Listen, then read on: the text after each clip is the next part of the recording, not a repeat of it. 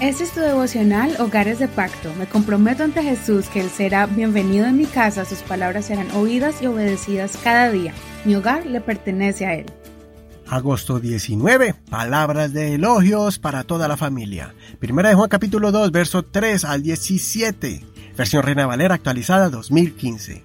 En esto sabemos que nosotros lo hemos conocido, o sea, el Señor, en que guardamos sus mandamientos. El que dice yo lo conozco y no guarda sus mandamientos es mentiroso y la verdad no está en él. Pero en el que, en el que guarda su palabra, en este verdaderamente el amor de Dios ha sido perfeccionado. Por esto sabemos que estamos en él. El que dice que permanece en él debe andar como él anduvo. Amados, no les escribo un mandamiento nuevo, sino el mandamiento antiguo que tenían desde el principio. El mandamiento antiguo es la palabra que han oído. Otra vez les escribo un mandamiento nuevo, que es verdadero en él y en ustedes, porque las tinieblas van pasando y la luz verdadera ya está alumbrando. El que dice que está en la luz y odia a su hermano, está en tinieblas todavía. El que ama a su hermano permanece en la luz, y en él no hay tropiezo.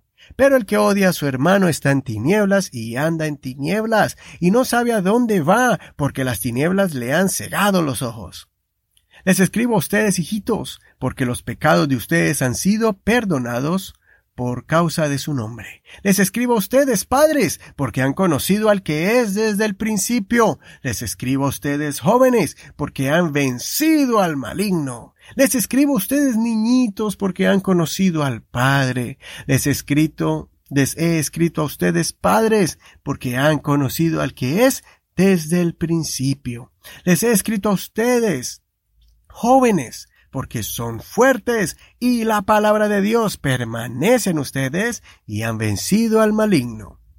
No amen al mundo ni las cosas que están en el mundo. Si alguno ama al mundo, el amor del Padre no está en él, porque todo lo que hay en el mundo, los deseos de la carne, los deseos de los ojos y la soberbia de la vida, no provienen del Padre sino del mundo y el mundo está pasando y sus deseos, pero el que hace la voluntad de Dios permanece para siempre.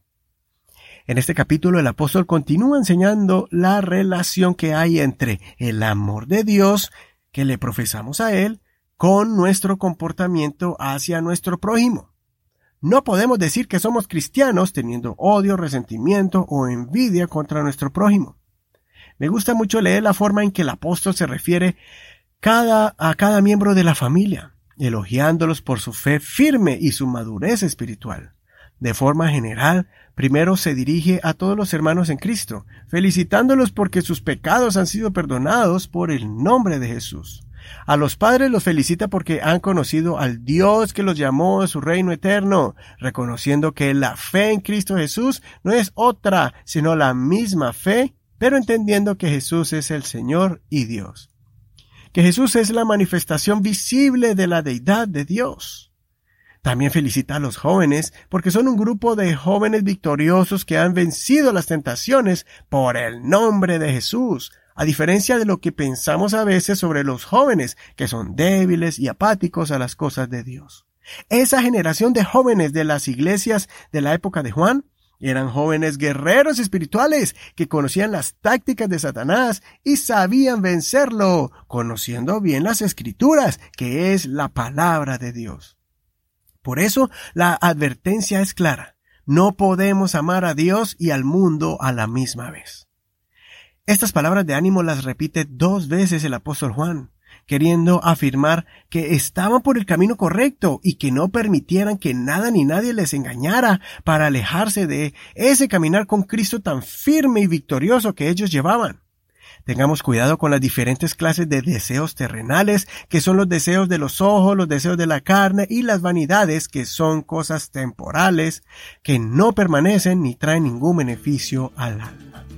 Consideremos ¿Están todos los miembros de nuestra familia practicando el verdadero amor de Dios? ¿Estamos guardando nuestro corazón de enojos y resentimiento? ¿Estamos guardando nuestros ojos y deseos contra las atracciones pecaminosas de este mundo? Soy tu hermano y amigo Eduardo Rodríguez. Que el Señor Jesús guarde tu vida de toda tentación que quiera debilitar tu fe.